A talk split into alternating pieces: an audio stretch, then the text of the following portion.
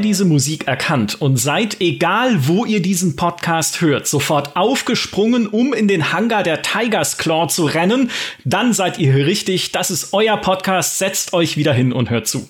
Für alle anderen. Vielleicht habt ihr ja den Lego-Film gesehen und erinnert euch an Benny, den blauen Lego-Astronauten, der pausenlos Raumschiff ruft, wenn er am Steuerknüppel eines, naja, eines Raumschiffs sitzt. Und ungefähr so könnt ihr euch den Kollegen Fritz und mich vorstellen, wenn wir Weltraumsimulationen spielen, denn wir lieben dieses Genre und über diese Liebe wollen wir heute sprechen. Hallo Fritz. Hallo. Die Musik am Anfang, für alle, die es nicht kannten, war aus Wing Commander 1 aus der Startsequenz, wenn man zum Hangar läuft, in den Raumjäger einsteigt und losfliegt von der Tiger's Claw, dem Trägerschiff den Commander 1, einem Schiff der Bengal-Klasse wie der Träger in Star Citizen. Also wenn ihr euch immer gewundert habt, warum der Träger in Star Citizen der Bengal oder Bengal-Klasse angehört, das kommt aus Wing Commander 1. Also Chris Roberts hat über all die Jahre immer nur dasselbe Spiel immer wieder gemacht. Und ich habe jetzt schon Gänsehaut. Ja, der Podcast fängt gerade an und es wie du auch, oder? Ich muss gleich, ich muss gleich mein erstes Geständnis machen. Ich habe nie wirklich doll Wing Commander 1 und 2 gespielt, Nein. weil ich tatsächlich noch ein bisschen zu jung war und auch nicht die Hardware ähm, hatte. Also auch zum Beispiel dein, dein Astronaut, dein Lego-Astronaut, das war etwas, wo ich noch neidvoll über die Grenze zu euch Westkindern rübergeschaut habe und gedacht habe, oh, ihr alle habt da drüben Lego und wir haben, ich glaube, PB oder so hieß das, hieß der mhm. Scheiß bei uns. Und das hatte ich also noch nicht. Mein erstes Wing Commander aus dieser Sprite-Zeit, also aus dieser noch nicht 3D-Raumschiffe-Zeit, sondern halt diese 2D-Pixel-Raumschiffe, war dann Wing Commander Privateer. Also damit bin ich quasi groß geworden. Mhm. Bin dann erst mit Wing Commander 3 so richtig eingestiegen in die Serie und dementsprechend schwer war es für mich auch immer, wenn ich dann doch mal versucht habe, eins und zwei nochmal zu spielen, also nach ein paar Missionen war dann doch der Reiz weg, weil es spielerisch zum Beispiel auch einfach viel schlechter gealtert ist und auch tatsächlich viel schlechter war als ein X-Wing. X-Wing 1 kannst du halt heute immer noch spielen, ist immer noch ein spannendes Erlebnis.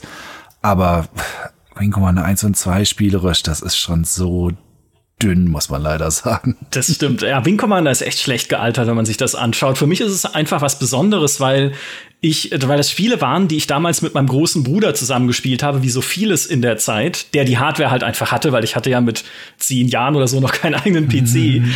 Ich weiß noch, wie wir vor diesem Wing Commander saßen und absolut hypnotisiert waren, allein von der Technik. Ne? Du hast es schon gesagt, von diesen Raumschiff-Sprites, weil damals gab es ja noch keine 3D-Grafik, zumindest nicht so, dass man sie erkennen konnte. Gab vorher schon Elite mit diesen Drahtgittermodell-Raumschiffen, aber in Wing Commander hattest du dann diese im Prinzip ja als 3D-Modell erstellten Raumschiffe, aus denen aber die Grafikerin, die Mary Bellis, die legendär geworden ist in der Wing Commander Community, pro Modell 37 2D-Sprites gerendert hat aus unterschiedlichen Perspektiven, damit die sich im Spiel bewegen können.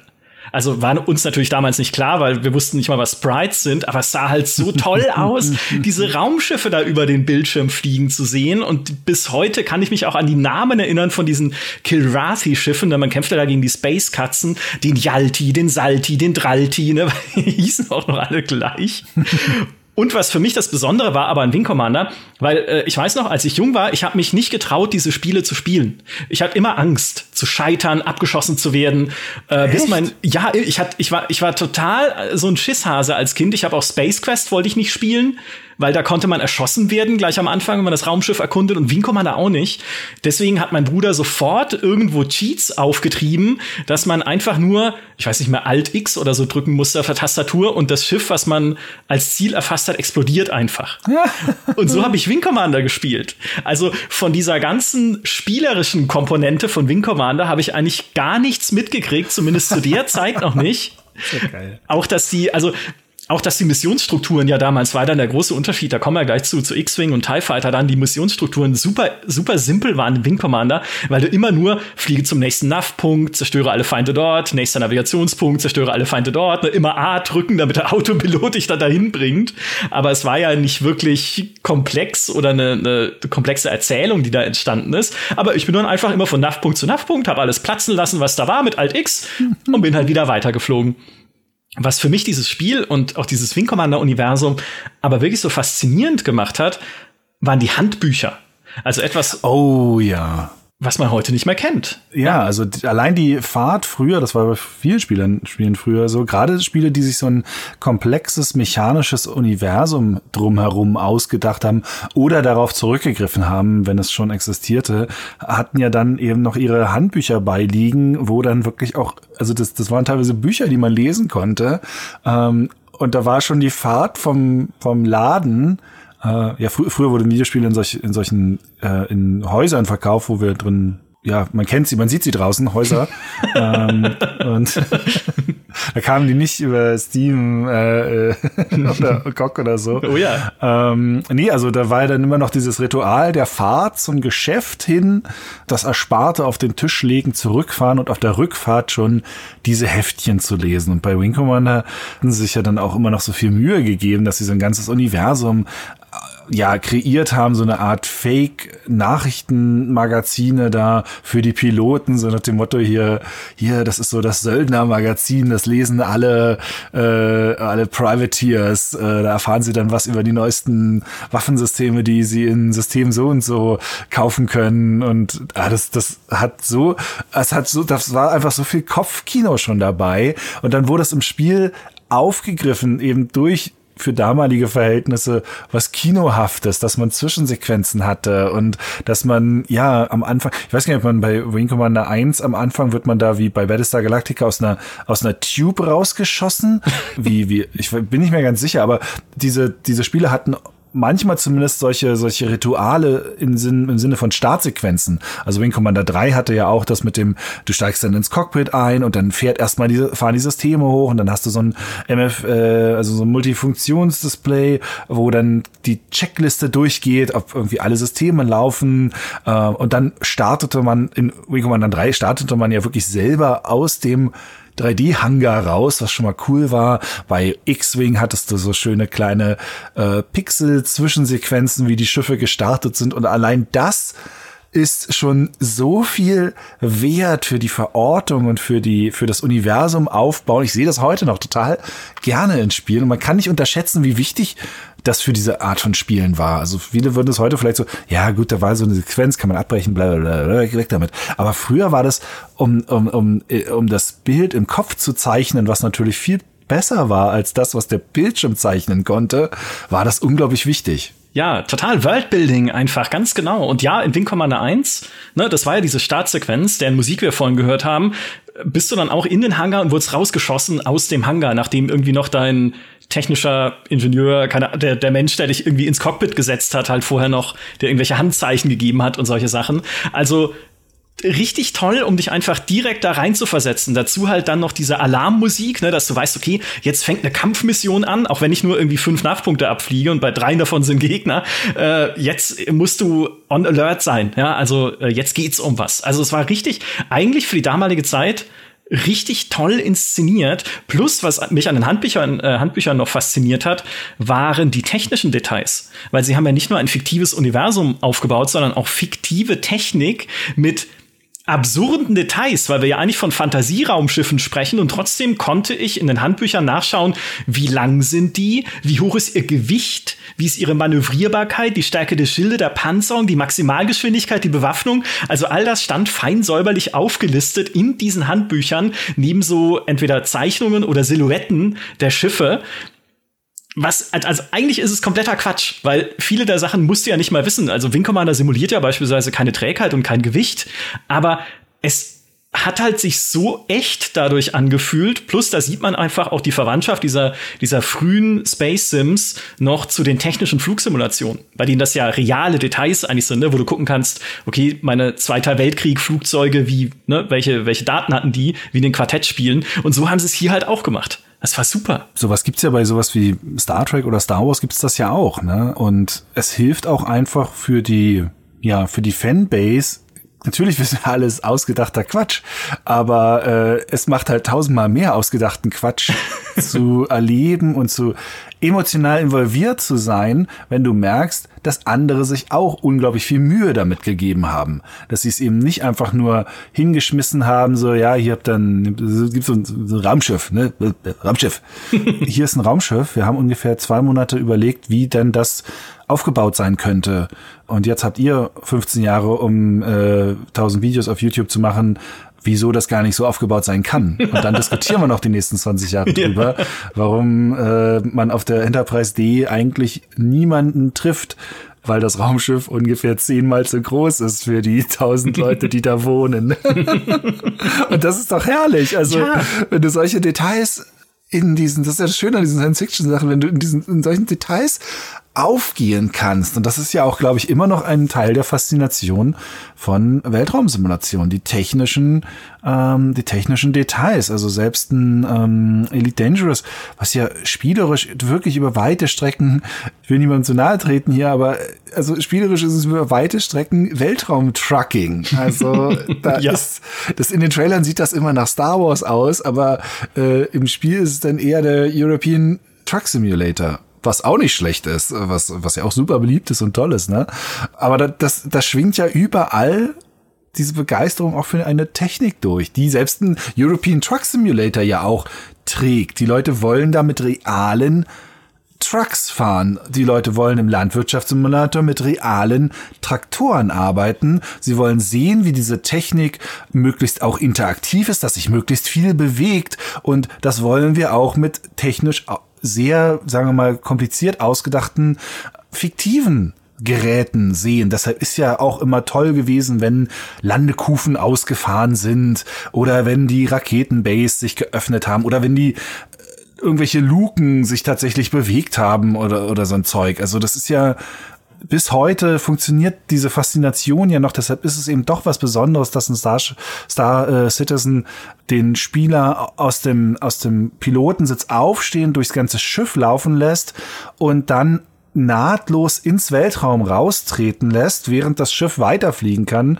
äh, irgendwie für tausende Kilometer. Und ja, ein X4 macht das auch, aber eben nicht auf einer Multiplayer-Ebene und es gibt trotzdem immer noch diese Schwarzblende beim Raus- und Ra Reingehen, zumindest wenn du im Weltraum fliegst. Ähm, und das ist diese letzte Barriere, die, glaube ich, viele dann noch fasziniert, so, es ist alles eins und ich kann überall hin und ich, ich bin drin in dem, was ich als Kind nur im Fernsehen gesehen habe. Das ist, glaube ich, so die Faszination, die auch heute noch solche Projekte hält. Ja, total. Auch jede, jeden einzelnen Nachbau der USS Enterprise in einer Unreal Engine eurer Wahl, der dann weggeklagt wird von CBS, dass man ihn nicht mehr runterladen kann, aber die YouTube-Videos gibt's noch. Jeden einzelnen davon habe ich mir komplett angeschaut, einfach immer wieder, um dieses Echte zu sehen. Es ist ja auch so, die Enterprise besteht ja in den Serien immer nur aus fünf Räumen, in denen sie ständig sind. Halt der Brücke, irgendwie dem, dem Besprechungsraum, noch ein paar Quartiere, äh, die Krankenstation und der Maschinenraum. Alles dazwischen ist ja nur Verbindung. Aber dann dieses ganze komplette Schiff, wo ja in den allermeisten Ecken gar nichts ist, sondern einfach nur Gang ähm, einfach, aber zu sehen als echtes, komplettes Objekt, das ist, das hat einfach was. Ne? Das kitzelt halt wieder diese, diese Glaubwürdigkeit und diesen Nerv in mir, das tatsächlich glauben zu können. Ja, natürlich, die technologische Basis, selbst wenn sie existieren würde, würde ich sie nicht verstehen, auf der sowas real dann gebaut werden könnte. Aber ich, ich, ich versetze mich einfach in diese Universum. Alle Skepsis, die ich habe, ist mir völlig egal. Die wird ganz weit in meinen Hinterkopf verbannt, weil ich sehe, das hier ist, das ist für mich echt. Und das haben damals halt schon diese, diese popeligen Bildchen und ihre technischen Daten in den Wing Commander Handbüchern mit mir gemacht. Und jetzt hast du schon Elite erwähnt. Bei Elite muss ich kurz sagen, Elite und ich, wir standen schon immer auf dem falschen Fuß miteinander. Das hat schon beim, beim allerersten Elite angefangen. Das ist ja 1984 erschienen, da war ich aber erst ein Jahr alt. Das heißt, wir haben das damals nicht gespielt, sondern erst nachdem wir Wing Commander schon kannten. Und wenn man Wing Commander schon kannte, dann war das alte Elite nicht mehr spielbar. Einerseits, weil es halt natürlich einen völlig anderen Spielansatz hatte. Wing Commander ist ja halt eher Arcade-Action-Shooter. Elite war schon damals halt ein riesiges Universum zum Erkunden, Handeln und Dinge tun, die du dir selbst ausdenkst, aber viele dieser Dinge sind nicht schießen und Spaß haben. Plus, es waren halt diese Drahtgitterraumschiffe damals noch, revolutionär eigentlich, weil sie dreidimensional waren, aber so langweilig keine Texturen drauf. Ich fliege halt irgendwie eine geometrische Form durchs All und lande in einer anderen geometrischen Form, die sich dreht, ja, diese Raumstationen, aber wir waren so underwhelmed, ne, so unterwältigt, wie man neudeutsch sagt, dass wir das gleich wieder deinstalliert haben und gesagt, hoffentlich kommt bald Wing Commander 2. Weil das das war eigentlich, da, da haben wir dann äh, unser Herz verloren gehabt. Und eigentlich ist es schade, weil wenn ich mir heute Elite Dangerous angucke, dann ja, es stimmt. Ne? Also du hast lange Flüge durch die Schwärze des Alls. Ich kann voller Stolz sagen, Elite Dangerous ist eines der zwei Spiele, bei denen ich jemals eingeschlafen bin am Rechner beim Spielen.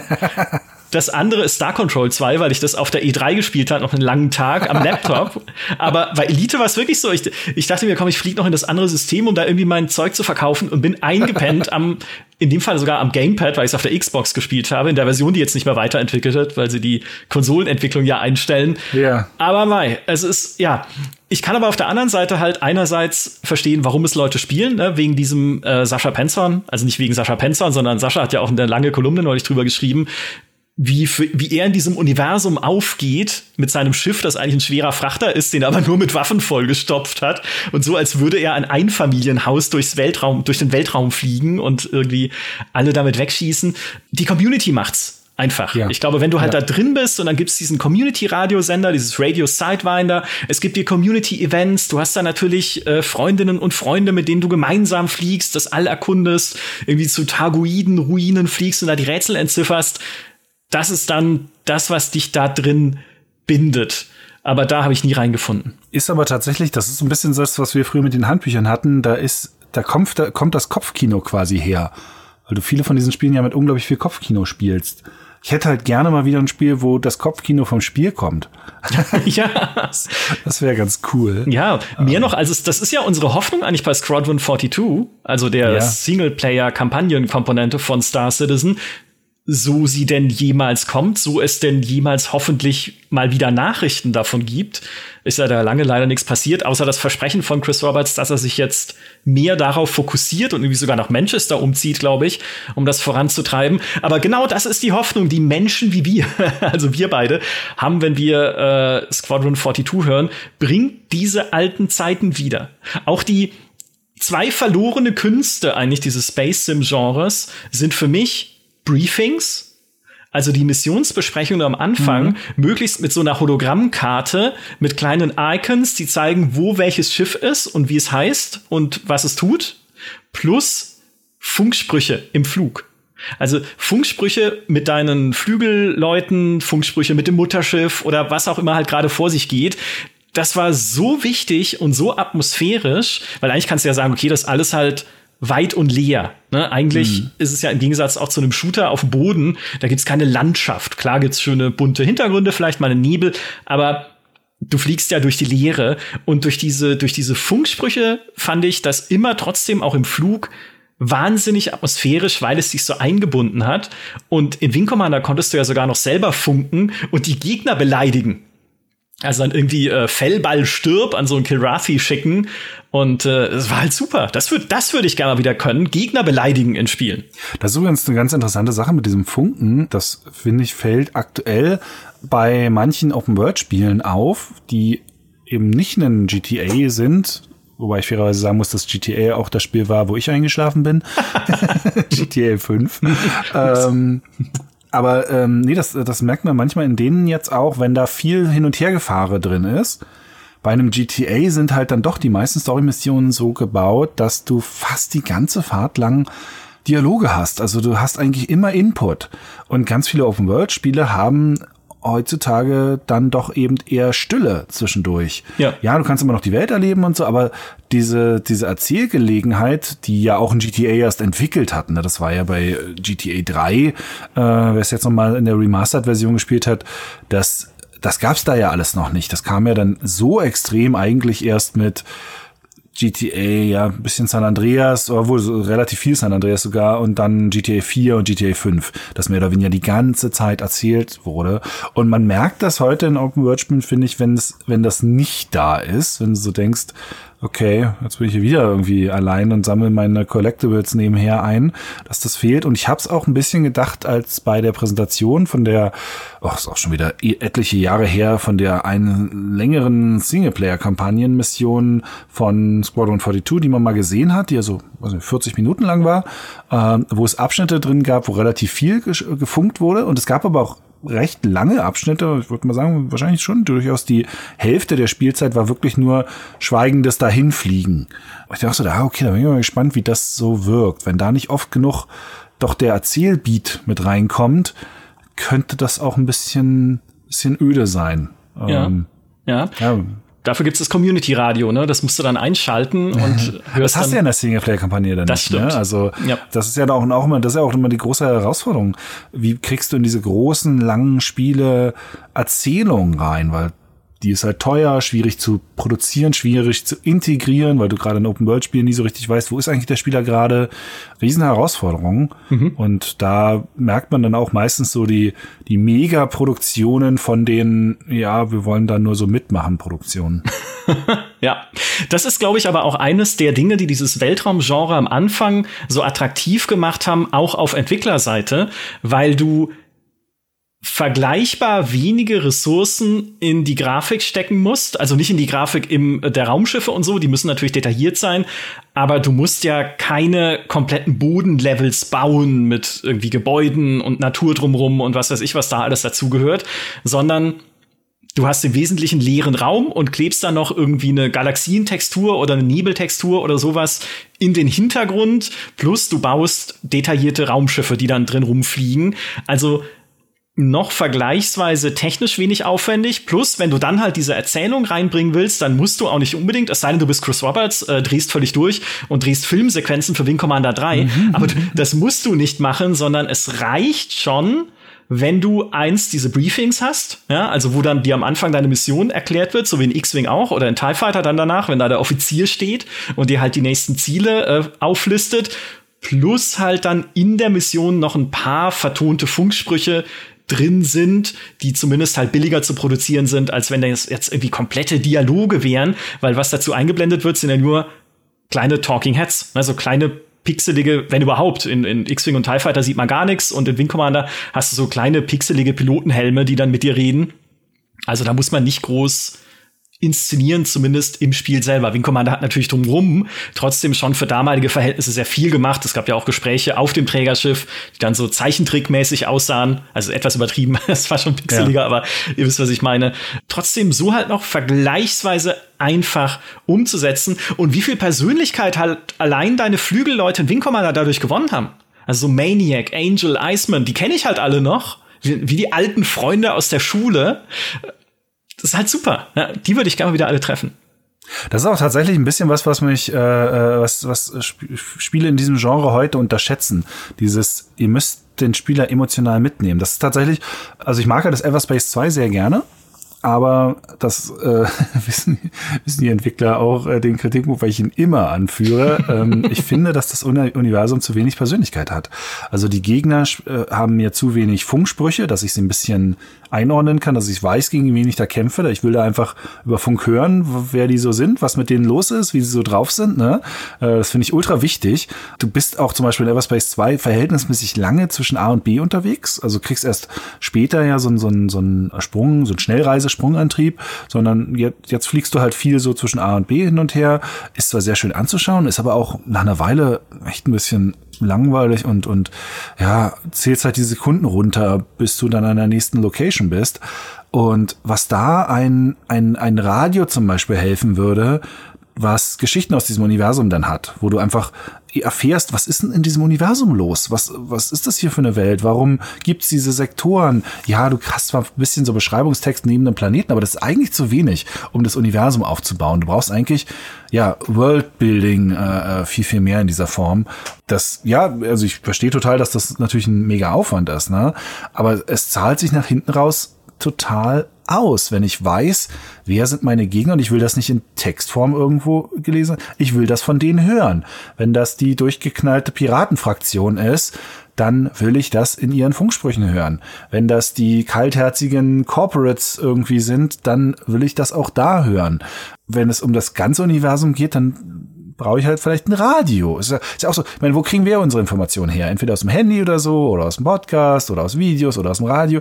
Und so muss eigentlich auch ein Spiel ein bisschen überlegen, wo kriegt dann mein Zuschauer mein Universum erklärt, was das hier für Hintergründe uns hat. Und lustigerweise ein kleines Detail dazu, was, was ich in Weltraumspielen immer total wichtig fand und heutzutage in vielen modernen Spiele, Spiel, Weltraumspielen total vermisse, ist die, ich weiß gar nicht genau, wie es, ob es da ein Fachwort oder so für gibt, aber also Grafik für die für das Feindraumschiff, das aufgeschaltete Feindraumschiff, mhm. möchte ich gerne irgendwo in meinem HUD oder in meinem Cockpit auf einem kleinen Display sehen. Ja.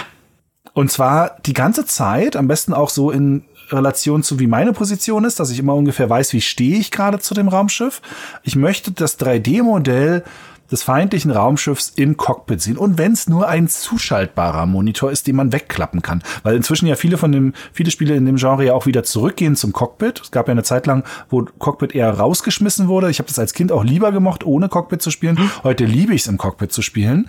Und ich vermisse es immer noch bei, bei Free Space 2. Aber wenn ich halt so ein, so ein, so ein ähm, gut, X, X, äh, X4 hat das so ein bisschen, aber könnte auch noch ein bisschen mehr haben. Aber ähm, irgendein, irgendein Spiel, wo ich letztens auch so gespielt habe, wo ich dachte, ach, ist so schade, dass ich kein Cockpit-Display habe, keine Darstellung von von meinem Feindschiff in klein. Ja, ich komme zwar heutzutage an diese Schiffe auf nah genug ran und die Grafik ist hochauflösend genug, um zu erkennen, wie die aussehen. Aber ich habe das trotzdem gerne äh, klein in der Ecke. Ich mochte das bei, bei MacWarrior schon immer gerne, wenn irgendwie die gegnerische Figur so als 3D-Modell äh, rumlief. Und heutzutage könnte man das ja auch teilweise, ich glaube, Elite Dangerous macht das auch ganz cool mit so einer mit so einem Hologramm ne, von dem äh, feindlichen Schiff. Also man könnte es so cool machen und, und so, so, so, so geil in das Universum einbauen. Und für mich ist das irre wichtig. Und selbst wenn so eine, äh, was zum Beispiel auch so ist, fürs Worldbuilding ist ja immer diese Diskussion mit, ja, im Weltraum hast du ja eigentlich bei Explosionen keine Geräusche und tralala. Warum hat noch keins von diesen Weltraumspielen, oder vielleicht hat es das eine oder andere schon, aber ich habe es irgendwie übersehen, aber also keins hat jetzt soweit ich mich erinnern kann, mal so richtig betont, naja, pass auf, wir haben so Raumpiloten und die sitzen in so einem Cockpit. Ja, draußen hört man nichts, aber sie haben ja Bordcomputer, die sie unterstützen und so. Und sie simulieren eine Soundkulisse, damit der Pilot besser versteht, was um ihn herum ist. Ja. Wäre ja was, was man in der Realität das ist ja gar nicht so abwegig. In der Realität würde man vielleicht sogar sowas tatsächlich machen, weil man irgendwann gemerkt hätte, na ja, nur auf einem Monitor zu schauen, ist zu wenig an Informationsvermittlung. Die anderen Sinne werden nicht angesprochen. Deshalb bewegt sich ja ein richtiger Flugsimulator in, bei, in, in, in einer Flugschule, bewegt er sich ja auch. Man könnte ja auch einfach sagen, weißt du was, äh, setzt sich so vor so einen kleinen 4 zu 3 Monitor und wir simulieren das mal. Nein, man sagt, man baut das ganze Ding haptisch mit Schaltern und das Ding bewegt sich und es gibt Geräusche, um zu simulieren, was der, was man im normalen Umfeld erleben würde. Und so abwegig wäre es nicht zu sagen, es gibt eine KI, die macht den Sound quasi für dich aus der Umgebung, die, die analysiert die Sensordaten und erzeugt für dich als Pilot Sound, weil das das brauchst du. Und wie geil man damit spielen könnte, nämlich nicht nur, dass man sagt, man baut, man kauft sich bessere Sensoren, die weiter reichen, sondern man kauft sich bessere Soundsysteme, die mehr Informationen vermitteln können. Und wenn das Schiff beschädigt wird, fällt zum Beispiel auch mal das Soundsystem aus und auf einmal hast du keine Geräusche mehr oder hast dann nur so eine, so eine, nur noch die Geräusche des, dessen, was was, wenn wirklich was auf dich aufprallt und das durch die Vibrationen des, des äh, Schiffskörpers zu dir vordringt. Aber du hast nicht mehr die Simulation von draußen. Was für ein, was, was das wäre doch voll geiles geiles Element. Also ja, total. Zur, zur Immersionssteigerung. Total, ja. Das war auch äh, lustigerweise immer die Fantasie, die ich als Kind hatte, war, weil ich ja auch diese ganzen Was es was Bücher gelesen hatte und deshalb wusste, dass es im Weltraum natürlich keinen Sound gibt, war genau das immer meine Fantasie. Das Raumschiff simuliert mir den Sound. Wenn ich auf die Lasertaste drücke, dann, dann sagt ein kleiner Lautsprecher Piu Piu Piu, damit ich weiß, was gerade passiert. Also da auch schon wieder das Kopfkino. Ich habe mir dieses Universum einfach auch so gemacht, wie ich es wollte. Und was ich zum Thema Worldbuilding noch sagen kann, ist, wenn das Spiel natürlich eine Marke hat, auf der es basiert, brauchst du ja dieses Worldbuilding nicht groß, aber ich habe die Geschichte schon ein paar Mal erzählt, glaube ich, im Podcast, auf jeden Fall schon ganz oft auf GameStar, ich erzähle sie immer wieder gerne wieder. Ich kannte Star Wars nicht, bevor wir X-Wing gekauft haben weil wir haben damals X-Wing gekauft, weil wir auf Wing Commander 2 gewartet haben und weil Wing Commander 2 von Chris Roberts entwickelt wurde, hat es ein bisschen gedauert. Und es kam nicht, es kam nicht und plötzlich lag diese neue Weltraumsimulation da im Laden. Und die hat es, also ich habe sozusagen dieses Star Wars Universum kennengelernt über das Intro, auch eine verlorene Kunst, von X-Wing und die Missionen danach. Weil im Intro hat man halt schon gesehen, da ist so eine Flotte von Sternenzerstörern, die so eine Rebellenflotte angreift. gab es natürlich so im Spiel nicht, weil die Engine das nicht darstellen konnte, wären viel zu viele Schiffe gewesen, aber es sah im Intro toll aus. Schon dann da hat das Kopfkino angefangen und dann habe ich über die Missionen irgendwie erfahren, oder mir dann erschlossen, aha, es gibt halt, wir sind hier scheinbar die Rebellen und es gibt irgendwie dieses böse Imperium, gegen das wir kämpfen müssen. Aber dass halt irgendwie diese, diese Dosenwurst da, in die, die in Zwischensequenzen vorkommt, halt Darth Vader ist, der, der irgendwie bekannt ist da draußen bei irgendwelchen Leuten. Ich wusste das nicht. Den Film habe ich erst danach gesehen. Mein Bruder, auch da wieder, ne, äh, das haben wir zusammen gekauft noch damals, als er noch bei uns gewohnt hat, bei meinen Eltern, hat auch gemeint, wie du kennst Star Wars nicht hä, da müssen wir den Film mal angucken. Aber ich habe das, dieses Universum kennengelernt über X-Wing.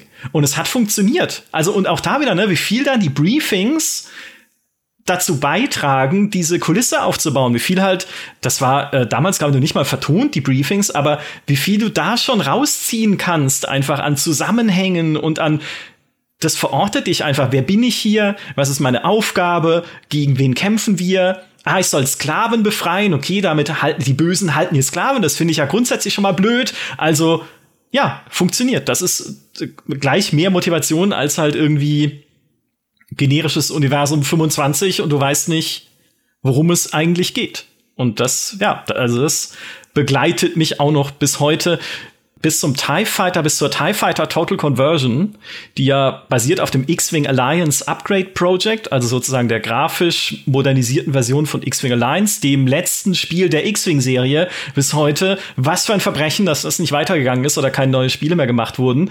Und auf dessen Basis haben dann äh, Fans wiederum TIE Fighter neu aufgelegt, inklusive, und da wird's für mich am allertollsten, einer Reimagined-Kampagne. Also man kann die klassischen TIE Fighter-Kampagnen spielen, so wie sie halt damals waren, im Spiel und den Add-ons. Man kann aber auch eine neu orchestrierte Kampagne spielen, die sie ausgebaut haben und umgebaut haben, damit sie einerseits ähm, erzählerische Lücken auffangen. Also, hä, warum ist denn Admiral Thrawn immer in einem anderen Sternzerstörer unterwegs in jeder Kampagne? Sollte der nicht immer denselben haben?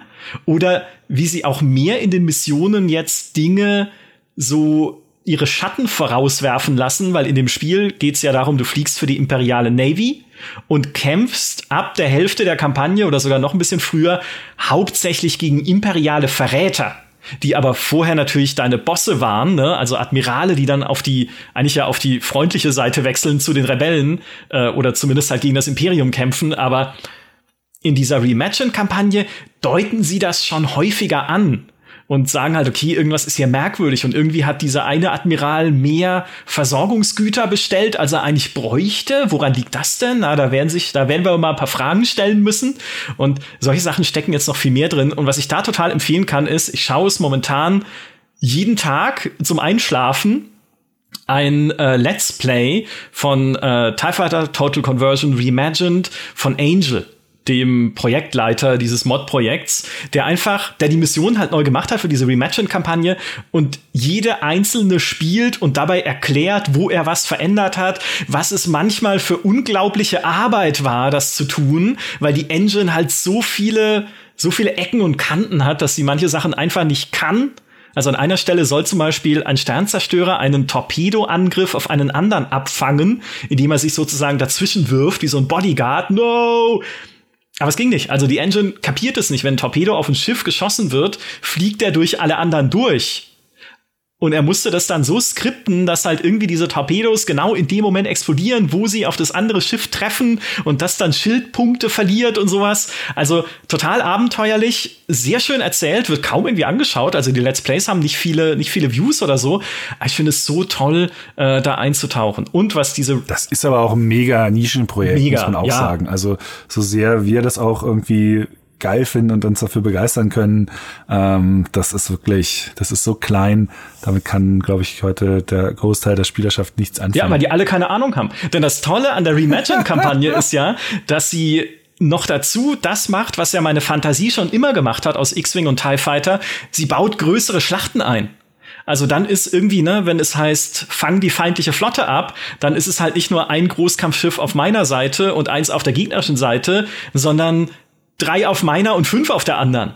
Also du hast einfach viel mehr dieses Gefühl, in so epischen Raumschlachten zu kämpfen, als du es früher hattest in den Originalspielen. Die waren trotzdem toll. Die haben viel mehr erzählerisch auch gemacht in den Missionen als Wing Commander. Also was halt nicht nur irgendwie Fliege von einem NAV-Punkt zum nächsten, sondern schon ein bisschen differenzierter, was deine Ziele sind. Dann musst du Raumschiffe äh, lähmen mit Ionenkanonen, damit sie, damit sie geentert werden können und sowas, um dann irgendwie Sklaven zu befreien oder halt fürs Imperium dann irgendwelche Rebellenspione verhaften zu können. Also da schon viel mehr getan, aber jetzt, eigentlich jetzt, wenn ich diese Reimagined-Kampagne so sehe und auch spiele, so hätte es von Anfang an sein müssen. Klar, die Technik hat es nicht getragen, aber so hätte es sein müssen. Und zum Glück kam dann später noch ein Spiel, was mich solche Schlachten hat erleben lassen, wie ich sie immer erleben wollte. Und das war Free Space 2. Und da sind wir wieder beim besten Spiel aller Zeiten. es führt alle Wege führen zu FreeSpace. Es geht nicht anders, ja. ja, ja.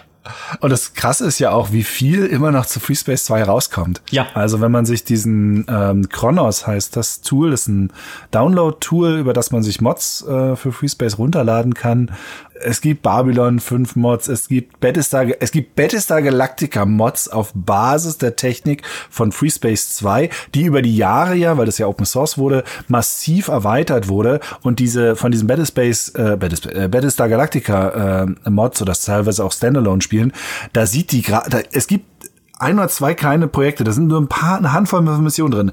Aber die Grafik, die da drin ist, ist gehört zum Besten, was ich je in einem Weltraumspiel gesehen habe.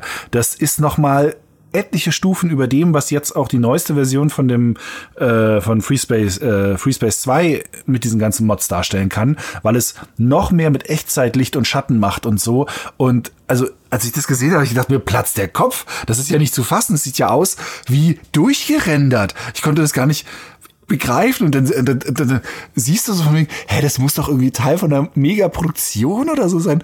Ja, nee, irgendwie einer hat das mal so zusammengebaut aus, aus Jux und Dallerei und du sitzt davor so, das, das kann doch nicht, das kann nicht sein. Und dann, und dann steuert sich das halt auch wirklich wie im, in, den, in der Serie, also in der neuen, in der 2003er Serie, mit der Trägheit und diesem um die Ecke fliegen und, und du saust an den Sachen vorbei, drehst das Schiff zur Seite, ballerst quasi so, so einem großen Trägerschiff irgendwie deine Kanonen rein und, und denkst die ganze Zeit, das kann nicht sein, so kann ein Spiel nicht aussehen. Doch, es ist unglaublich. Und die haben ganz komische Namen teilweise, die, ich habe ich hab den Rechner, wo das drauf ist, leider gerade nicht an, sonst könnte ich es euch kurz sagen. Gerade diese Battlestar Galactica äh, Projekte heißen teilweise also da erkennst du gar nicht irgendwie am Namen, so wenn du nicht voll der Insider bist, dass es vielleicht irgendwas mit Battlestar Galactica äh, auch nur zu tun haben könnte. Und du fliegst zum Beispiel manchmal dann auch nur ähm, einen Raptor statt einer statt eine Viper, weil das vielleicht nur so ein drei, drei Missionen Demo-Ding war, ne? Aber also da platzt dir Kopf, wo du denkst, Leute, nehmt das, engagiert diese Leute, gebt denen irgendwie eine selbst ausgedachte Marke und lasst die ein Weltraumspiel machen. Das kann doch wohl nicht wahr sein. Ja, ja, ganz genau. Wir werden sie dann in den in der Beschreibung auf gamestar.de verlinken, wenn wir die Namen rausgefunden haben von diesen Projekten. Ich glaube, Knossos heißt dieser Launcher für das Installieren Knossos, von Mods. Genau, was habe ich gesagt? Kronos. Ne? Ja, Kronos ist die, ist die ja. Äh, äh, genau. ja, genau. Und aber FreeSpace war Knossos, so heißt es. Genau. Knossos ist das ist das Gate, glaube ich, dieses eine FreeSpace Gate äh, äh, oder diese eine eine System oder irgendwie irgendeine wichtige Stelle von äh, hieß bei FreeSpace Knossos. Ich glaube, da wo das Raumgate in, am Ende von Teil 1 zerrissen wurde, dass sie dann die Verbindung zur Erde verloren haben oder so. Aber vielleicht rede ich mich jetzt auch gerade um Kopf. Ja, die ganze die FreeSpace Community wird dich zerreißen jetzt in den Kommentaren. Wie kann er das nicht wissen? Aber tatsächlich FreeSpace 2 allein schon ohne Grafikmods. Also wenn man das wirklich nur eins zu eins noch so spielt, wie es damals war, finde ich das immer noch geil. Also ich weiß nicht, ob das dann überhaupt 16 zu 9 unterstützt oder sowas. Aber was da so toll war, waren einfach diese die Schlachten mit Großkampfschiffen, die sich mit so Laserstrahlen gegenseitig zerschneiden. Also wo die dann wirklich wo du dann mit deinem kleinen Raumjäger zwischen den rumfliegst und gucken musst, okay, ich darf auf gar keinen Fall in so ein Geschütz reinfliegen, weil dann bin ich halt sofort hinüber, wenn sich da diese gigantischen Kreuzer untereinander behaken. Und das fand ich schon schon so faszinierend. Und dann natürlich, klar, FreeSpace 2 ist ja auch legendär tragisch schlecht verkauft worden. Wie, was war es, 50.000 innerhalb von einem Jahr oder 20.000? Also auf jeden Fall eine Tragödie, was mit diesem Spiel passiert ist. Plus dann sind irgendwie die Markenrechte noch verschütt gegangen. Irgendwie Volition wurde von THQ gekauft. Infogramm hatte die Markenrechte. Also konnten die gar keinen Nachfolger mehr machen, selbst wenn sie gedurft hätten, wo es ja finanziell so erfolglos war. Und daraufhin haben sie dann den Quellcode veröffentlicht 2002 und daraus sind dann all diese Ablegerprojekte entstanden. Also es gibt ja unter anderem noch das, den FS-Port, das Remake von FreeSpace 1 in der aufgemotzten Engine vom zweiten Teil. Es gibt Blue Planet, das ist eine Fortsetzung von FreeSpace 2, wo du einfach die Story weiterspielen kannst. Und da gibt es noch einen Bürgerkrieg zwischen den Fraktionen, die da drin vorkommen. Es gab das Wing Commander Saga, das ich vorhin mal wieder installiert habe, um zu gucken, ja. hey, wie ist es denn? Und es ist halt ja, Nuff Points abklappern und die, die Wing Commander Musik. Also was will ich denn, was will ich denn mehr? Und unglaublich viele In-Flight-Dialoge. Also die haben. Ja, irre. Ist wie ein Audio, Audiobook. Ja, genau. Und ja, und auch ein richtiges Book zwischen den Missionen, weil du unfassbar lange Text-E-Mails kriegst, immer, die man, ja, die ja, krieg ich dann weg. Ja. Ja. Das ist ein bisschen, das ist ein bisschen, bisschen viel des Guten. Aber sie haben auch Briefings eingebaut. Das finde ich tatsächlich für ein Fanprojekt echt enorm, dass sie so, ne, Missionsbriefings mit so einem gerenderten Commander, der dir dann erklärt, was du tun musst. Also wirklich, ja. wirklich gut gemacht. Ja, ja. Und was es da auch gab, und ich muss leider sagen, gab, weil es inzwischen eingeschlafen ist, ihr habt extra nochmal nachgeschaut, ist, ähm, du hast schon gesagt, das Babylon 5 Projekt I Found Her, was eigentlich so eine Mod-Sammlung war von verschiedenen Babylon 5 Kampagnen. Ein paar davon mehr oder weniger fertig, ein paar davon super unfertig und eigentlich hätte es noch eine große wirklich halt coole Story-Kampagne geben sollen, für die ich sogar Full Disclosure mal ein Voice-Over aufgenommen habe. Also ich hatte damals Kontakt mit den mit äh, einem der Modder, der gesagt hat, willst du einen Piloten vertonen? Und ich so, will ich einen Piloten vertonen in der Babylon 5 Mod? Natürlich. Ähm, aber leider, ich habe dann irgendwie meine Vertonung so angehört und dachte mir, na, das ist nicht Babylon 5 würdig, was ich da eingesprochen habe auf Englisch. Das, ich hoffe, das können andere besser. Ja, und scheinbar haben sie niemanden mehr gefunden und, das, und die Mod daraufhin eingestellt. Ähm, leider eingeschlafen, was ich sehr, sehr schade fand, weil nicht nur ist Babylon 5 die beste Science-Fiction-Serie, die jemals gedreht wurde, diese Mod hat auch mit den Schlachten und den Raumschiffen und was sie so halt da irgendwie eingebaut hatten, hat dieses Babylon 5 Feeling so perfekt eingefangen. Auch weil in Babylon 5 die Schiffe ja auch so mit Strahlenkanonen aufeinander schießen. Ja, und auch so und durchschießen durch die Raumschiffe ja. und sowas alles. Ja, das ist irre, absoluter Wahnsinn. Wow. Ja, und dann kommt da so ein Nahenkreuzer aus dem Hyperraum und schießt mit seinen, mit diesen Strahlenkanonen. Also ihr merkt schon, das ist total, wie gesagt, ich krieg Gänsehaut, wenn ich daran denke, weil es einfach so stilbildend ist für meine gesamte Jugend. Diese ganzen, diese ganzen äh, Space- und Weltraumspiele. Nur eins habe ich nie gespielt, aber das kennst du gut. Das kennst du sehr gut, habe ich mir sagen lassen, von dir nämlich, nämlich Ivor. Ivor, ja. 1900, ich glaube 1999 kam es raus in einem Dreh. Äh, es gab auf jeden Fall später noch mal einen Nachfolger, iWar 2. Der hat aber ein bisschen anders funktioniert, können wir kurz drüber sprechen, aber ähm, iWar 1 in manchen Regionen auch tatsächlich als Independence War veröffentlicht und da sagt der Name dann auch schon, worum es da eigentlich geht, nämlich um den Unabhängigkeitskampf der äußeren Planetensysteme gegen die ähm, ja von der Erde regierten inneren Systeme, könnte man so ein bisschen sagen. Hat lustigerweise durch die Amazon-Serie und auch die Buchreihe The Expanse jetzt vielleicht mehr Relevanz als mhm. je zuvor. Äh, auch da gibt's gewisse Begegnung mit außerirdischen Kräften und vor allem, wo auch da die Ähnlichkeit ist, ist nicht nur das Setting, so, so ein bisschen so ähnlich, sondern auch die Art und Weise, wie gekämpft wird. Bei iWar gibt's zwar auch Laser, also so Partikelkanonen, bei ähm, The Expanse gibt's ja nur Raketen, ja, Maschinenkanonen, also diese PDCs äh, und dann halt, äh, na, wie heißen sie, äh, Railguns ähm, aber keine jetzt so im klassischen Sinne Laserkanonen. Aber das Spiel hat halt eine relativ realistische Physik in dem Sinne, als dass du, wenn du vorwärts fliegen wolltest, gibst du Gas, aber um abzubremsen, musst du eigentlich wieder genauso viel Gas in die andere Richtung geben, um wieder zum Stillstand zu kommen. Ähm, es gab zwar auch so ein bisschen eine Computerunterstützung und so, aber es war viel, man flog aneinander, aneinander vorbei äh, und beschoss sich und hoffte, dass da irgendwo mal Treffer bei landen. Ähm, das war natürlich ein ganz anderes Erlebnis als das, was man von X-Wing und von ja, Wing Commander gewohnt war, wo ja die Spiele in der Regel eigentlich Flugsimulatoren von der Erde waren nach den Gesetzen der Erde im Weltraum. Also du hast ja Dogfight, Zweite Weltkriegs Dogfight im Weltraum hast du ja bei Wing Commander und X-Wing gespielt. Bei iWar hast du tatsächlich eher so gekämpft, wie man vielleicht im Weltraum kämpfen würde, mit, mit ja, relativen Positionen und miteinander vorbeisausen und sich vorher überlegen, okay, wenn ich da jetzt irgendwie mit einer Million Kilometer pro äh, Sekunde auf das Raumschiff zujage, werde ich wahrscheinlich nicht so einen ganz schnellen U-Turn machen können, um mich an dessen Heck zu hängen. Also solche Manöver passierten da eher relativ selten. Aber es war trotzdem ein wahnsinniges Erlebnis, weil man ja auch keinen einfachen Jäger gesteuert hat, sondern so eine kleine, schnelle Corvette. Das hat in der Praxis nicht allzu viele Unterschiede gemacht, nur dass man auch zum Beispiel nach hinten schießen konnte über die Taktik-Ansicht, äh, was auch wichtig war, weil, wie gesagt, so ein klassisches Dogfighting war das nicht, sondern eher ein, wo ja, wo, wo können überall meine Kanonen gerade hinschießen? Ähm, und wo ist meine Verteidigung? Wo kann ich jemand vielleicht auch in die Geschütztürme anderer Basen oder Verteidigungstürme reinlocken? Und es hatte sehr viel Story, sehr viele so kleine Zwischensequenzen, Render-Zwischensequenzen Sequenzen zwischen den Missionen. Es hatte mit die besten Missionen, die es in diesem Art Genre gab, also was so das Erzählen anging. Ich habe mich da ganz oft an Babylon 5 erinnert gefühlt, ähm, wie, wie es so erzählt hat, weil es auch hatte auch Raumstationen, die Babylon 5 teilweise ein bisschen ähnlich sahen und so. Und Babylon 5 ja teilweise auch so ein bisschen diese äh, diese Trägheit simuliert hat in manchen, in manchen Gefechten, zumindest, zumindest bei den kleinen Jägern und so, ne, dass sich die so im Vorwärtsflug gedreht haben und nach hinten geschossen haben. Und das Tolle bei iWar war natürlich, am Anfang hat es erstmal 15 Minuten Render Intro gehabt. Ja, also Wahnsinn. Ist, Alter, was ist denn das bitte? Und ich, das, das ist bis heute noch toll, das Render, weil äh, Intro, weil es ein ganzes Universum aufbaut. Es baut äh, es etabliert ein bisschen, wie diese Art von Kämpfe sich anfühlen sollen. Äh, es zeigt die Fraktionen, auch die unterschiedlichen Attitüden der Fraktionen.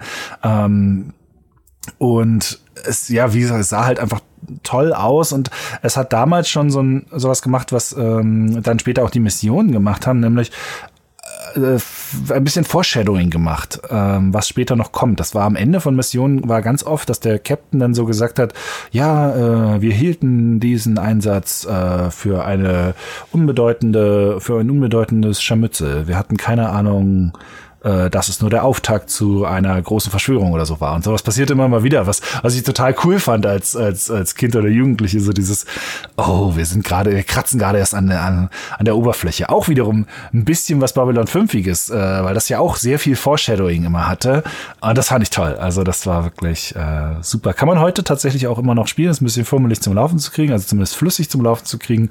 Äh, aber man kann es, man kann die 3D-Grafiken hochskalieren bis, äh, also weiß gar nicht, ob bis 4K geht, aber bis 1044 geht auf jeden Fall. Das Dumme ist, dass die Oberfläche halt immer noch SVGA ist. Also man hat die ganzen Anzeigesachen äh, und auch das Drahtgittermodell, was man in der die meiste Zeit übersteuert, um das Raumschiff quasi von draußen zu sehen und seine Position besser einschätzen zu können. Das ist leider auch immer noch irgendwie in 600 40 mal 480 Bildpunkten, während die 3D-Grafik dahinter halt 1044 ist.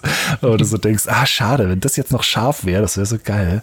Mhm. Ähm, und im zweiten Teil haben sie es dann eher in Richtung Open-World-Universum äh, geschoben. Da war es eher so eine kleine Schmugglergeschichte, storymäßig nicht mehr ganz so stark. Ähm, dafür spielerisch sehr gut aus dem Cockpit steuerbar. Also äh, ein tolles Mittendrin-Gefühl. Ähm, äh, gehabt, aber ja, danach dann leider eingeschlafen. Ich glaube, die Firma gibt's auch nicht mehr.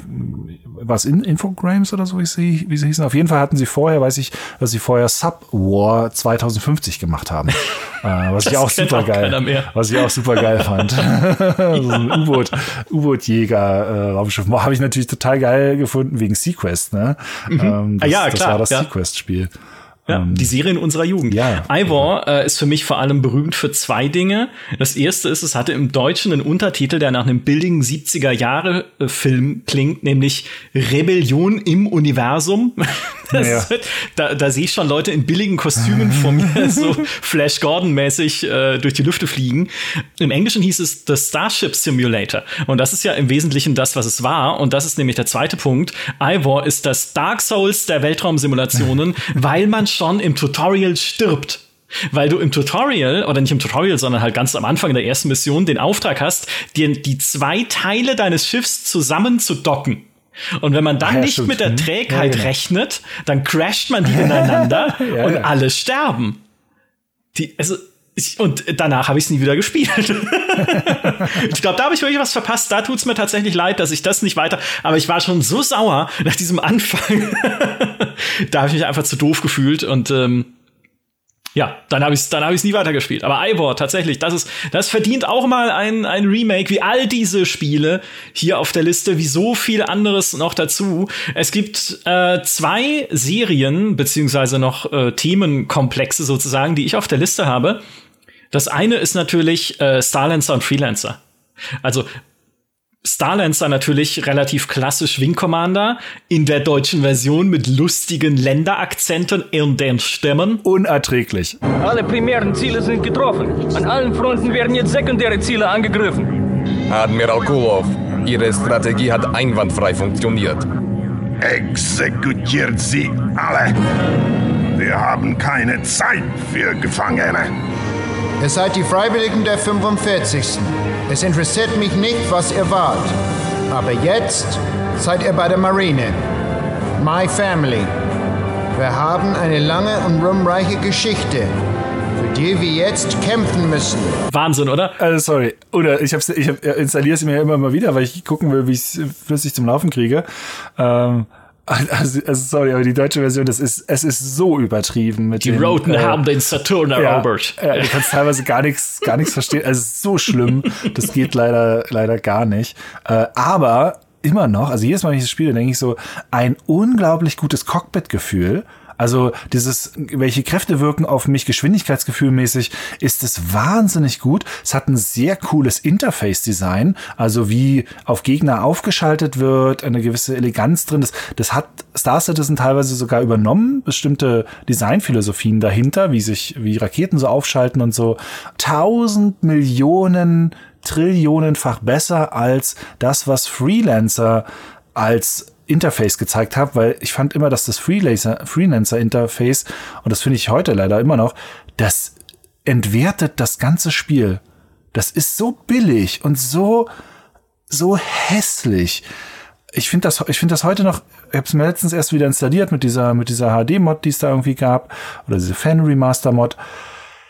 Ist das ein hässliches Interface? Also wirklich, oh, und die Raumschiffe waren ja auch bei Freelancer leider auch so hässlich. Also Ja, okay. die waren ja so grobschlächtig und, und also es war optisch ja nicht so toll anzuschauen. Es war spielerisch, hatte es ganz viele tolle Sachen drin, ne? Aber ey, die Cockpit-Perspektive und die, das Interface-Design von Starlancer bei Freelan Freelancer drauf gewesen, das wär's gewesen. Aber so ist Freelancer halt wirklich, oh scheiße, ey, dieses hässliche In Interface, unglaublich. Was aber die beiden hatten, Freelancer noch mehr als Starlancer, finde ich, waren geile Intros. Die dir auch wirklich diese, also außer in der deutschen Version von Starlancer mit den dummen Stimmen, aber die dir halt wirklich dieses Universum vermittelt haben und sich auch die Zeit genommen haben, es zu vermitteln. Gerade bei Freelancer, wo du dieses Render-Intro hast, für mich eines der besten Intros aller Zeiten, wie es dir halt erklärt, wie diese vier Archen, oder waren es fünf? Diese Archen auf jeden Fall fünf sind's, oder? Eins, eine ist ja dann verschollen, die spanische, sich von der Erde halt, äh, die geflüchtet sind aufgrund des Bürgerkriegs, der dort geherrscht hat, in Starlancer, also es hat es auch direkt verbunden und sie dann neue Imperien errichtet haben in den Sternen und du bist jetzt als Pilot dort und dann passiert etwas und diese Raumstation wird angegriffen und äh, ja, du kannst jetzt rausfinden, was es war in deinem Space Mystery Kampagnen Thriller. Plus, es hat eine Open World übrigens und du kannst überall hinfliegen, wo du möchtest. Also, ist jetzt natürlich nicht überall irgendwas Tolles, aber was für eine Offenbarung dieses Freelancer war. Vielleicht abgesehen vom Interface, okay, das lasse ich gelten, das habe ich gar nicht mehr so im Kopf, muss ich gestehen. Aber dieses Universum, das die gebaut haben damals, war einfach super. Und hat ja auch bis heute viele Fans. Also immer, man muss nur auf GameStar.de beiläufig Freelancer sagen, kommen sofort Leute und sagen, Mensch, kann das nicht mal jemand in neuer Grafik? Also ja, letztes Jahr ist diese HD Edition erschienen von Fans, aber kann das nicht mal jemand richtig, wirklich in guter neuer Grafik neu auflegen oder ein neues Freelancer, Freelancer 2 machen? Oh, das wär's. Auch der Multiplayer. Also auch die Multiplayer-Mods, da gab's ja Mods für alles, da konntest du ja sogar die Enterprise reinbauen und alles. Also fantastisch. Aber besser wurd's auch nicht mehr. Das war so die, der Höhepunkt damals des Space Sim Genres und danach ging alles den Bach runter. Das war das eine, das eine Thema. Und das andere Thema, aber darüber müssen wir reden, weil wir beide große Fans davon sind, sind die Star Trek Weltraumspiele. Ja. Also insbesondere natürlich Starfleet Academy und Klingon Academy. Allein, dass es ein Klingonenspiel gibt, ja, wo man dann mit dem Bird of Prey rumfliegen kann. Mhm. Na gut, gab ja auch einen Klingon-Shooter, ne? stimmt, stimmt. Klingon Honor Guard. Auch den kennt kein Mensch mehr. Versuche ich gerade wieder halbwegs äh, äh, vernünftig mit DirectX 11 zum Laufen zu kriegen. Ist schwieriger als Wheel of Time mit DirectX 11 zum Laufen zu kriegen. Oh, okay. Äh, das kann aber auch. Wheel of Time war auch ein tolles Spiel. Ja. Äh, so viele, so viele. Ich jetzt erst Spiele. durchgespielt. Das ist, also ich habe es als Kind nur angefangen. Jetzt durchgespielt, Wheel of Time. Alter, ist das gut. Wow. Wow. Besser, besser als die Amazon-Serie. äh, genau, wo waren wir gerade? Ach so, weil Starfleet Academy war halt, wie schon Wing Commander 3, so eine Offenbarung. Nicht vom eigentlichen Spiel her, weil als Spiel fand ich es immer zu träge. Also du kommandierst ja da diese Enterprise und es soll ja auch ein bisschen mehr actionmäßig sein. Mhm. Aber das ist natürlich nicht dieses Gefühl, dass du hast, einen Raumjäger zu fliegen in Wing Commander oder X-Wing oder so, aber es hatte halt, wie Wing Commander 3, Filmszenen. Und in dem Fall sogar Filmszenen mit Kirk und Scotty. Ja. Den Leuten von der Enterprise, den echten Leuten. Also das Wahnsinn. Und jetzt, mein guter Freund und ehrenwerter Gast, Captain James T. Kirk. Wenn Sie Ihre Crew treffen, werden Sie ein buntes Gemisch von Fähigkeiten, Talenten und Schwächen vorfinden. Und da beginnt Ihre Aufgabe. Wenn es Ihnen gelingt, ein Team zu schmieden, werden Sie zu den Auserwählten zählen, die uns zu den Sternen führen. Viel Glück, viel Erfolg und vergessen Sie nie, Risiko ist Ihr Geschäft wie toll das war. Hast du es gespielt? Ja. Ja, äh, habe ich. Ähm, tatsächlich habe ich aber Klingon Academy weiter und länger gespielt. Ich glaube, Klingon Academy fast durch. Irgendwann wurde es mir zu schwer. Starfleet Academy nicht ganz so weit, weil ich auch immer nur die CDs ausgeliehen hatte. War ja irgendwie vier oder sechs CDs kam es ja durch diese ganzen Zwischensequenzen. Und dann, als mhm. es dann später über GOG verfügbar war, war und ist bis heute für mich immer noch das Problem. Ich kann das mit diesem DX, äh, nee, D, DG Voodoo 2 Treiber zwar in Full HD spielen, und es läuft dann auch flüssig und sieht dann auch ganz gut aus, weil in den Originalauflösungen ist es echt hart. Also wirklich, du erkennst da fast nichts, das ist echt ja, furchtbar. Aber tatsächlich, äh, und falls jemand da eine Lösung für hat, äh, schreibt sie mir gerne, die, ist, die Sternenfelder, also die, die Sterne, die so angezeigt werden, die ziehen dann so Linien nach, ähm, als würde er das, das Bild nicht immer wieder sauber machen, sondern als würde so ein Stern plötzlich so eine weiße Linie hinter sich herziehen. Und dadurch kann man es eben doch nicht spielen. Ich probiere alle halbe Jahr die neuen Versionen von diesem Gleit-Emulator-Treiber da aus, äh, mit dem man ja so viele alte Spiele reparieren kann. Das ist ja ein kleines Wunderwerk, ähm, der DG Voodoo 2. Aber bei dem habe ich noch nicht die richtige Kombination gefunden. Äh, von daher liegt das immer noch so auf meiner irgendwann mal geht's mal weiter Liste. Ja, verstehe ich. Aber halt auch, ne, auch ein tolles Spiel. Und sein moderner Erbe, immerhin, den kann man heute äh, wieder gut spielen. Da habe ich auch schon einen Artikel drüber geschrieben für GameStar.de, ist Bridge Commander. Weil Bridge Commander ist eigentlich keine Space Sim, also nicht im klassischen Sinne, weil ja, du kannst die Enterprise, äh, nicht die Enterprise ist ja, ne, also es ist ein Raumschiff der Sternenflotte, das aussieht wie die Enterprise, weil es dieselbe Klasse ist, eine Galaxy-Klasse und dann später eine Sovereign-Klasse. Kannst du selber fliegen, aber ist natürlich Quatsch, weil als Captain hast du Leute, die das Schiff für dich fliegen. Und das finde ich ist ein unschlagbares Gefühl von Bridge Commander, du sitzt ja in diesem Kapitänssessel auf der Brücke und kommandierst von dort aus deine Crew. Ja, du kannst eine Außenperspektive schalten. Nein, das machst du nicht, weil das das perfekte Kapitänsfeeling ist, dann irgendwie den Waffenoffizier anzuklicken und zu sagen, äh, irgendwie volle Energie auf die Waffen und dann den Schildmenschen, dass er die Schilde hochnehmen soll oder beziehungsweise deine erste Offizierin, dass sie auf roter Alarm schalten soll. Und ich habe das damals schon geschrieben, das ist, für mich ist das wie ein Rollenspiel, weil ich dann natürlich auch, wenn jetzt wieder Ruhe ist und die Romulaner sind abgeschossen oder die Cardassianer hauptsächlich, gegen die man kämpft, dann lasse ich natürlich meine erste Offizierin auch wieder von roter Alarm auf gelber Alarm oder auf grüner Alarm sozusagen runtergehen, weil es gehört sich nicht, dass ein Raumschiff immer auf rotem Alarm ist. Es hat spielerisch keinerlei Probleme, aber. Du machst ja, die Leute kaputt. Richtig die ständige Anspannung. Also die wollen ja zwischendurch mal ins, äh, ins Holodeck und da irgendwie Detektivgeschichten lösen und so. Oder ja. zum Squash oder, oder zum, ja, was haben sie alles gemacht? Geige gespielt, Klavier gespielt, Yoga, Fechten, Boxen, alles. äh, die Katze streicheln. Also ja. so geht das nicht. Da wird irgendwann, Richtig. irgendwann wird auch Data nervös. Ähm.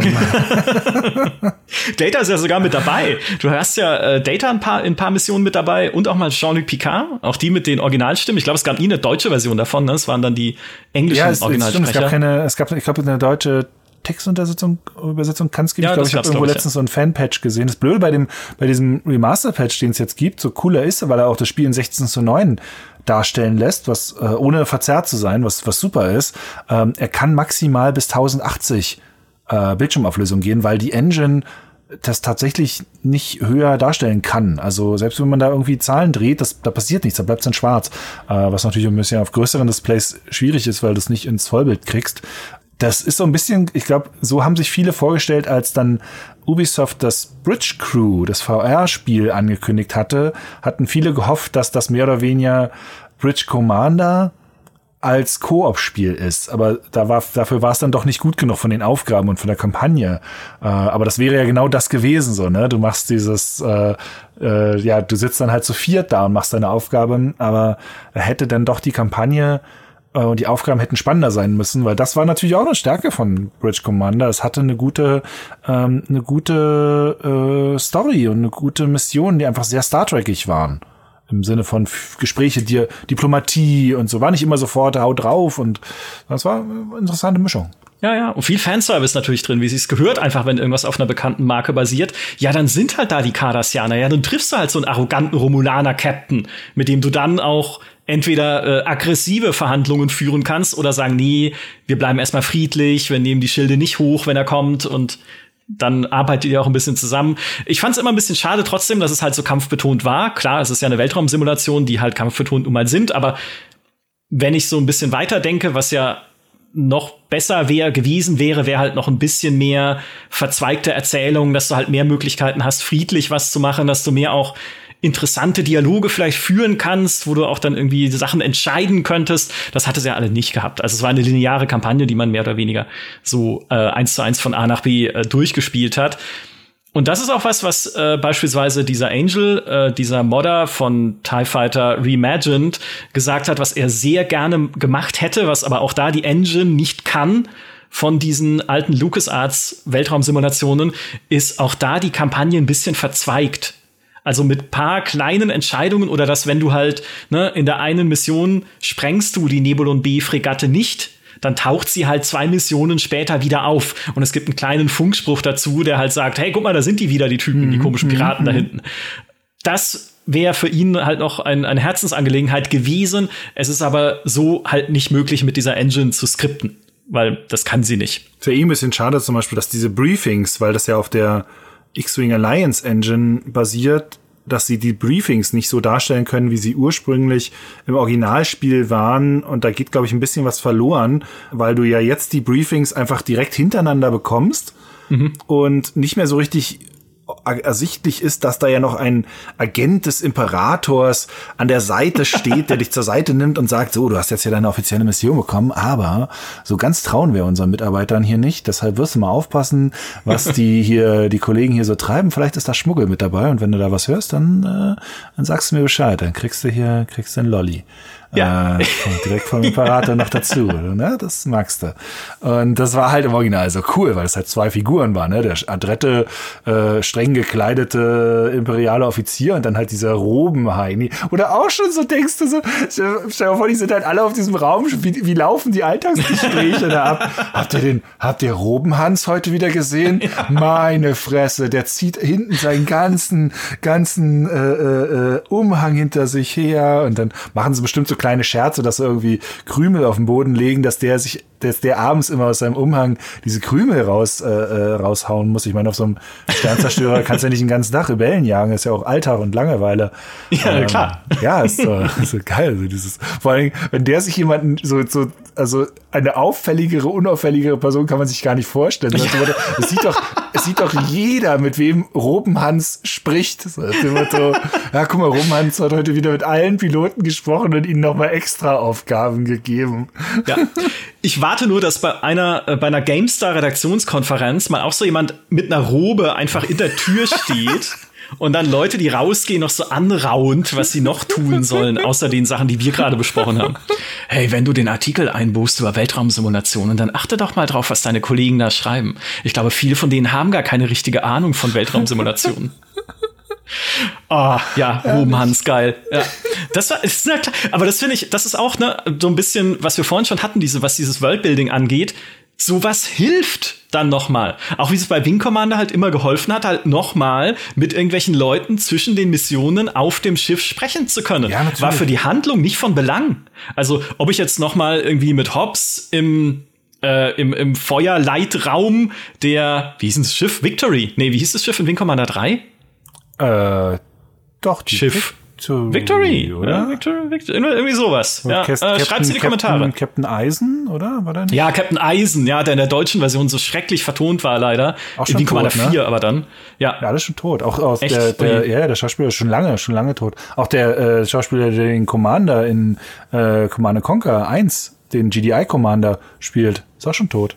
Tragisch. Ja, Tragisch. Krass. Da sieht man, ja, da wir, sieht man mal auch die ja, die, der Zahn der Zeit, ja, so ist es. Das sind halt, aber da siehst du auch, das ist halt einfach ein altes Genre, aber umso schöner ist es, darauf abzunörden, halt einfach mal. Und mir macht es so einen Spaß, auch einfach nur, wie ich vorhin gesagt habe, einfach nur wieder einerseits mit Fritz zu reden, das sowieso immer, und einfach alte Videos anzugucken von dem Ding. Unvertonte Let's Plays, alleine schon ein Traum. Ich, also, ah, wie gesagt, Gänsehaut jedes Mal, einfach weil mir diese Spiele immer so viel bedeutet haben. Und wenn ich eines noch mit Blick in die Zukunft mir wünschen darf, dann einerseits, dass Squadron 42 vielleicht doch dann irgendwann, vielleicht mal irgendwann fertig wird, Chris Roberts.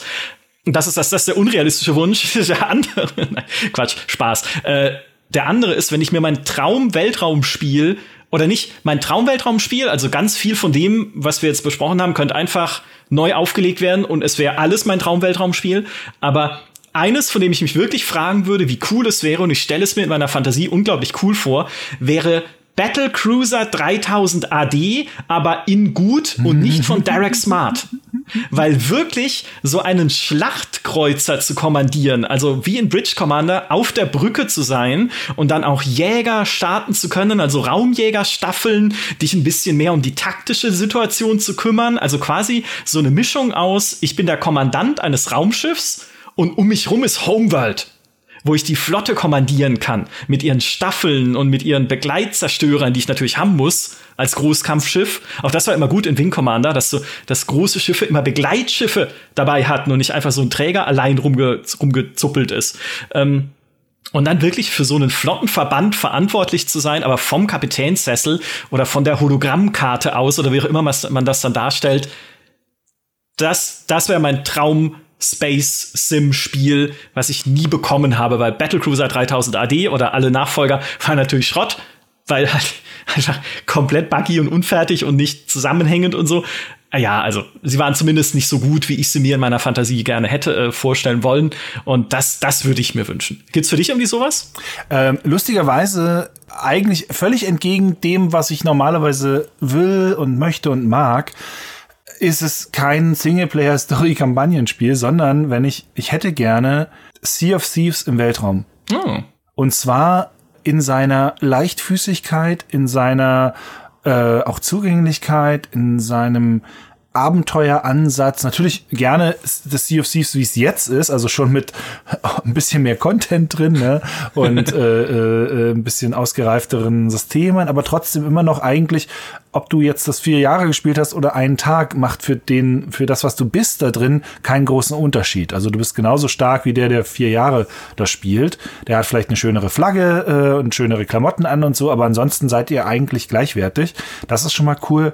Und dieses Erleben der Fahrt mit einer Crew, Musik machen, einfach die Wellen zu bestaunen. Jedes Mal, wenn wir zu vier CFCs spielen, und ich habe mich schon so oft darüber aufgeregt, dass, da, dass mir da zu wenig Content drin ist, aber jedes Mal habe ich auch äh, die Szene, dass ich irgendwo stehe, aufs Wasser gucke und nicht fassen kann, wie schön dieses Wasser ist, wie toll das aussieht, wenn da die, die, die Sonne aufgeht. Und wenn ich mir sowas vorstelle, im Weltraum muss kein realistischer Weltraum, sondern auch ein, sagen wir mal, ein Weltraum, wie man sich den Weltraum äh, vielleicht im Kopf komprimiert vorstellt, im Sinne von die zweite, die zweite Region von Everspace 2, die ja so unglaublich tolle Nebelschwaden hat, wo du wirklich in so Nebelbänke eintauchst. Die sind wie Zuckerwatte, in die du da reinfliegst. Und mhm müsst ihr unbedingt alle, wenn ihr euch irgendwie Weltraum spielt, spielt die zweite Region von Everspace 2. Da sind Szenen dabei, da das ist so toll, äh, wie volumetrisch diese Nebel äh, und diese Wolken da hängen und du fliegst da so durch. Du kommst dir vor wie bei Disneys hier dieser Weltraumpiraten-Schatzsuchfilm. Und sowas als Weltraumspiel mit diesem Sea of Thieves Ansatz und irgendwie ein lustiges Raumschiff dazu und dann durch solche Nebel durchfliegen, wo du mehr oder weniger wirklich im Grunde genommen so wie im Intro von Voyager, wo die Voyager durch diesen Nebel da fliegt und diesen Nebel zur Seite drückt, wo du so denkst, was soll das denn sein? Und von, mit diesem Verständnis von, von Space-Erfahrung, das hätte ich, das hätte ich gern. Ich glaube, das äh, ist eine riesen ähm, verpasste Chance, dass es das nicht gibt. Weil Sarcison wird das so in dieser Form nicht sein. Dafür ist es zu technisch und zu verkopft an vielen Stellen und auch einfach, ja, das wird auch einfach noch so lange dauern. Also, da, da, also jemand könnte jetzt noch zwischenspringen und sagen, ich mach da noch was es wäre noch äh, Zeit. Space of Thieves, ihr habt es hier zuerst gehört. Es klingt ein bisschen. Sea of Space. Ja, auch, ja. ähm, äh, hm, es klingt. Sea of Stars. Ah, nee, das ja, Mist, genau. ähm, es klingt ein bisschen wie äh, No Man's Sky, nur dass man halt gemeinsam ein Schiff kommandiert. Ne? Also so quasi Ja, No Man's Sky Multiplayer, nur halt natürlich mit einer ein bisschen anderen Ausrichtung. Und klar, äh, das, also da unterschreibe ich sofort, weil einerseits Sea of Thieves mag ich sehr gerne, aber ich hasse Piraten, aber natürlich nicht Space-Piraten. Und Sea of Thieves ist natürlich immer lesbar. Und du hast immer klare Aufgaben. Es ist nicht überkompliziert, was man machen muss, aber trotzdem entsteht halt immer wieder ein neuer Klamauk dadurch, dass es ja auch einfach Multiplayer ist und man da irgendwie lustige Sachen erleben kann. Also ja, ist unterschrieben. Äh, liebe Entwickler da draußen, ihr könnt gerne beide Spiele machen, also Battlecruiser Homeworld und Sea of Space of Thieves. Wir haben nichts dagegen, dann hat jeder sein Ding. Fritz, das war super.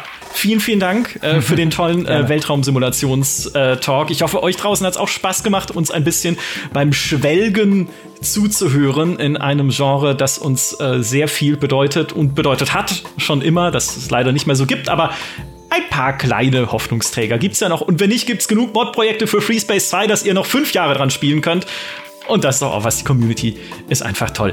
Lieben Dank, Fritz. Lieben Dank an alle, die uns zugehört haben. Macht's gut. Bis zum nächsten Mal. Tschüss. Tschüss.